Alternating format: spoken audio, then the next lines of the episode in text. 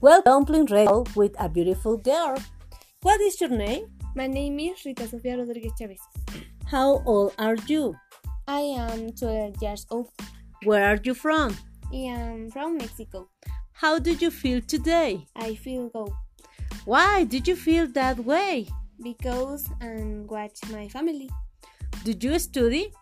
Yes, I do. Where do you study? I study on the Moisei Science Secondary School in French grade. Did you practice any sport? No, no, I don't. What is your favorite music? And favorite music, all kind music.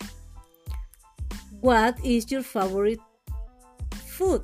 I like anti tostadas de tinga, pambazos y bolitas de chicharrón. Wow, very delicious.